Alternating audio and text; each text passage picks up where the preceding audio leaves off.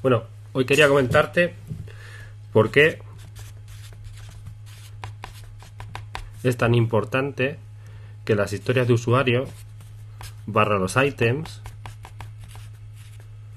de un product backlog o similar sean lo más pequeños posibles. Vale, cuando me refiero a pequeño, estamos hablando complejidad, eh, esfuerzo estimado, tiempo estimado en hacerlas y similar. ¿Vale? Normalmente un product owner no estima, puede no tener no, ser consciente de cuánto esfuerzo o cuánto tiempo ideal puede llevar a el tener que realizar una historia de usuario un ítem, pero como product owner nuestro objetivo es funcionalmente, si estamos hablando de historia de usuario o si no es una historia de usuario y es un ítem en general, ir a lo más pequeño, lo más pequeño posible. Nuestra regla para guiarnos es si se puede hacer más pequeño, entonces hay que hacerlo más pequeño. esto es una cosa con la que me cuesta bastante trabajo luchar, porque normalmente la tendencia de los equipos, tanto de negocio, producción e incluso de los equipos técnicos o de creación, es intentar que esto no sea tan pequeño, porque muchas veces nos cuesta más trabajo que sea pequeño a dejarlo un poquito más grande. Entonces quería reportar por qué es tan importante y por qué recalcamos tanto la idea de que las historias de usuario que, tienen que ser lo más pequeñas posible.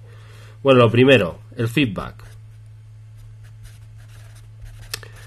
Si estamos en un ciclo de vida iterativo, supongamos que estamos trabajando con Scrum y estos son sprints, no es lo mismo que yo, si hago historias de usuario o item muy pequeñitos, haga un número aquí, que si los hago más grandes, normalmente haré menos. Entonces, cuanto menos haga, menos haga, es decir, más tiempo me lleve a hacer cada uno de ellos, más tarde será el feedback que yo tendré o que tendrá el equipo stakeholder a través del product owner y por tanto los ajustes y las adaptaciones serán cada vez a mayor tiempo o me llevarán más tiempo, con lo cual será más costoso el poder ir adaptándome.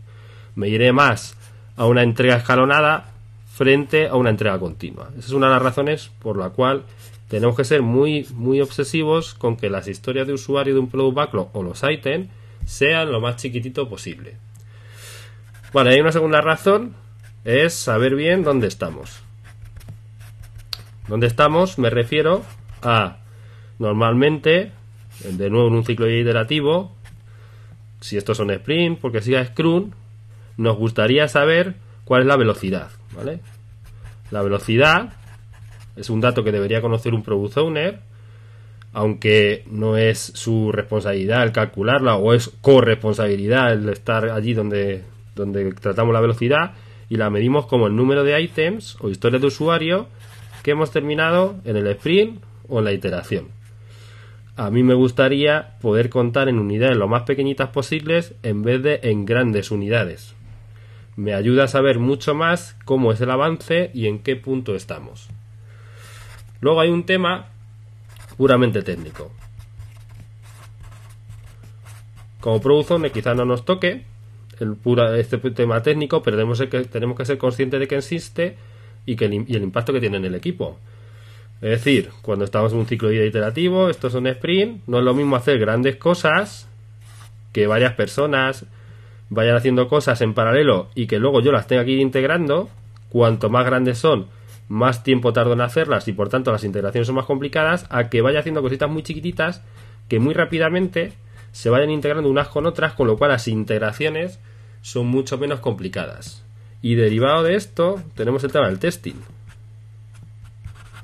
Nuestra idea es no esperar obviamente al final de un sprint para hacer testing, sino hacer testing de manera intermitente, periódica, prácticamente en paralelo, a lo largo de todo lo que es el tiempo, a lo largo de un sprint, no esperarnos hasta el final.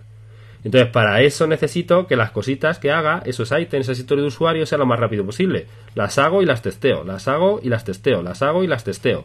Si hago grandes cosas, me van a llevar a un testeo final, aunque pueda tener testeos previos que condicionen o un test drive o, o similar, pero me van a llevar a que el final voy a tener que va a tener que transcurrir más tiempo entre la creación y el testeo. Y yo lo que quiero es cositas, testeo, cositas, testeo, cositas, testeo.